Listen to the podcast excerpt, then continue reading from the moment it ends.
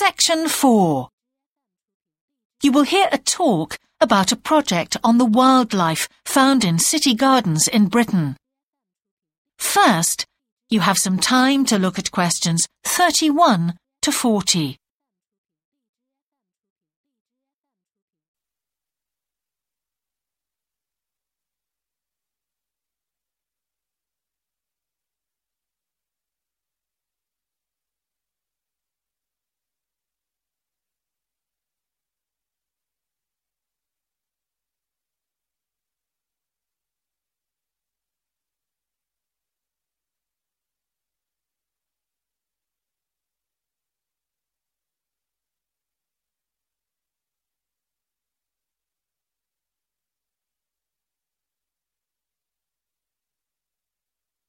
Now listen carefully and answer questions 31 to 40. Good morning. Today I'd like to present the findings of our Year 2 project on wildlife found in gardens throughout our city. I'll start by saying something about the background to the project, then talk a little bit about our research techniques, and then indicate some of our interim findings. First of all, how did we choose our topic?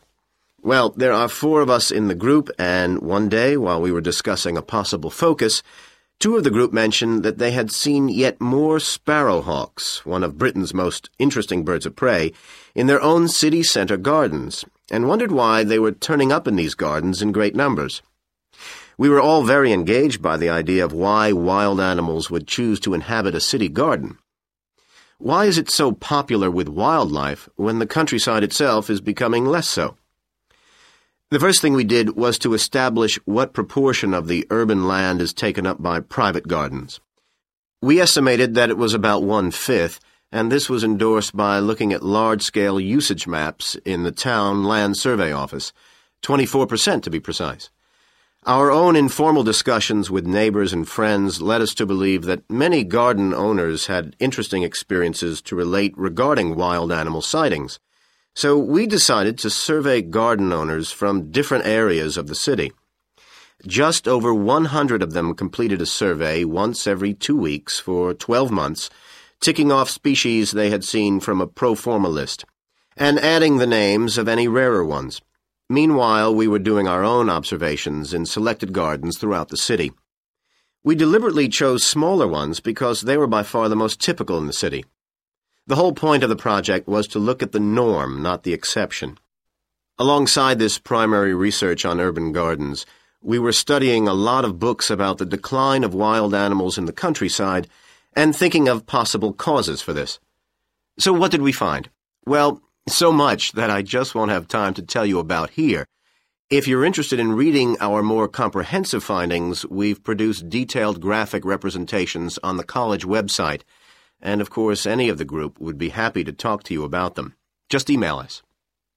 What we've decided to present today is information about just three species because we felt these gave a good indication of the processes at work in rural and urban settings as a whole.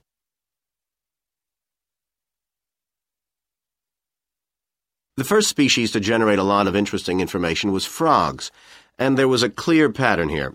They proliferate where there is suitable water. Garden ponds are on the increase, rural ponds are disappearing, leading to massive migration to the towns.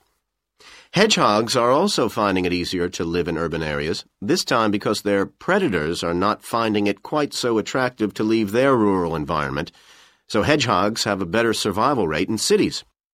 We had lots of sightings, so all in all, we had no difficulties with our efforts to count their numbers precisely.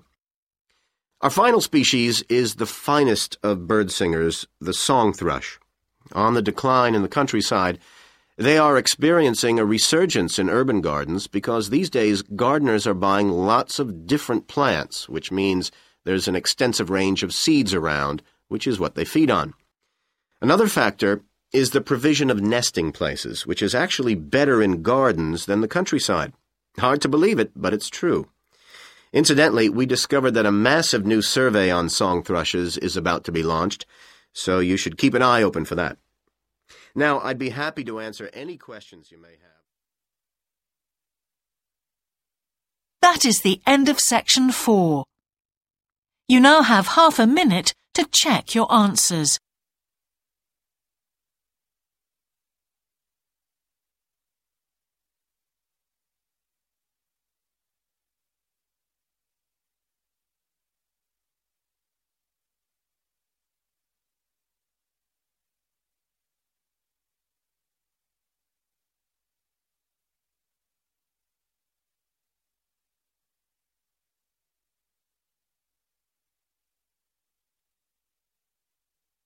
That is the end of the listening test.